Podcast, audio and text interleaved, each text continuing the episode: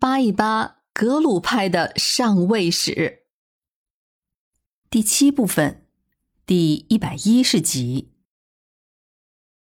前面说的热热闹闹的，有一个人都被忽略了，但是他对西藏政局的影响，那也是相当巨大的。此人就是五世班禅大师。在前面的几集中，我们断断续续的说过了，五世班禅给三个六世达赖守了戒，还获得了清朝加封的班禅额尔德尼的称号。他着实是西藏几十年的乱局中唯一屹立着的政治人物了。五世班禅法名叫做罗桑义熙，他在一六六三年，也就是康熙二年，出生在后藏托布家的一个贵族家庭。不过，这个家族一直以来应该都是信奉本教的。据说，五世班禅出生后不久就引起重视。被视为了转世灵童，同时也得到了五世达赖的认可，被加以保护了起来。但是，直到五岁的时候，才被引往扎什伦布寺，成为法台。八岁的时候，由五世达赖受沙弥戒。一六八五年，二十二岁的五世班禅受了比丘戒。不过，这个时候。五世达赖已经圆寂了，所以他的比丘戒是由另外一位密宗的大师，叫做滚雀坚赞来授予的。那个时期正是桑杰嘉措登上西藏的政治舞台，开始崭露头角的时代，所以远在后藏的五世班禅基本上是不受外界关注的。所以他也能够得以潜心修行。可是站在大清皇帝的这个角度，对于黄教就一直是在搞平衡。对西藏和蒙古是这样，在西藏对达赖和班禅也是这样。所以从五世班禅刚一确认，准确的说是四世班禅的转世灵童刚一确认的时候。康熙就派出了使者到西藏献礼致敬。要知道，这不过才是康熙四年。此后几乎每一年都有安排，一直到康熙三十二年的这二十八年间，清政府前前后后总共二十二次派遣金字使者到扎什伦布寺拜会班禅。从康熙三十三年开始，朝廷就正式邀请五世班禅进京，一直到康熙三十八年，这期间先后正式延请了八次。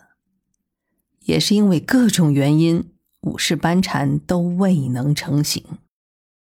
公开的说法是怕染上天花，但是值得我们注意的是。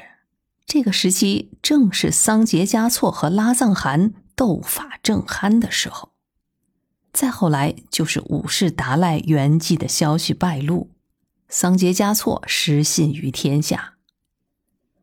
倘若这个时候五世班禅能够进京面见了皇上，他地位的提升是板上钉钉的，那桑杰嘉措和仓央嘉措的处境恐怕就更加不可预料了。所以，五世班禅不能进京，恐怕还是和当时西藏纷繁复杂的政治局面和上层权力的斗争不无关系。穿插在班禅进京与否的这几年中，就是三个六世达赖的风波。五世班禅先后为三个六世达赖受了沙弥戒，如此荒唐之事。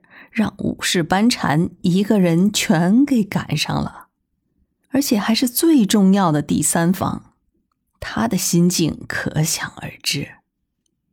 而且更加闹心的是，前两个六世达赖被废，大皇帝都下旨五世班禅，让他来代替达赖喇嘛执掌皇教。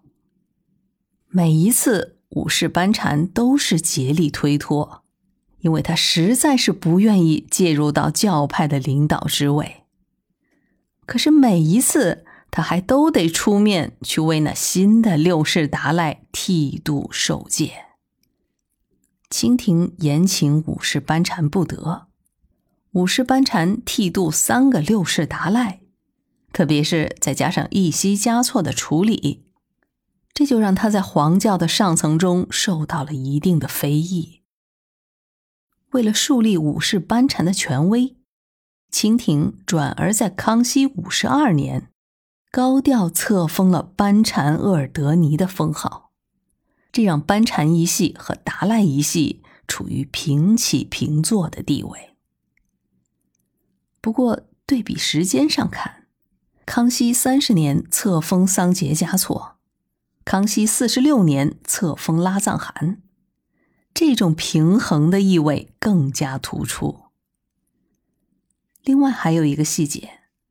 无论是当年的武士达赖和固始汗，还是后来的桑杰嘉措和拉藏汗，清廷的册封诏书中都是有明确的权限要求的。像什么弘教宣法、坐镇平府，或是弘宣佛法、依法恭顺等等。可是唯独对武士班禅的册封，并没有什么限定的要求。只是强调说，将扎什伦布各个庙宇地方赏与班禅管理，不许别人侵占。说起来，自五世达赖圆寂，五世班禅成为仓央嘉措的上师之后，五世班禅在西藏一直就是神一般的存在。我们说，桑杰嘉措、拉藏汗、大策林、康基奈。阿尔布巴等等等等，不管他们在西藏政局上如何翻云覆雨，但是对武士班禅都是礼让有加。闹出乱子、搞不定局面的时候，也还都是央求着武士班禅出面给协调，或是与对手协商和谈。在这一时间，武士班禅什么官职都没有。但是却俨然成了精神领袖和最终的裁判师。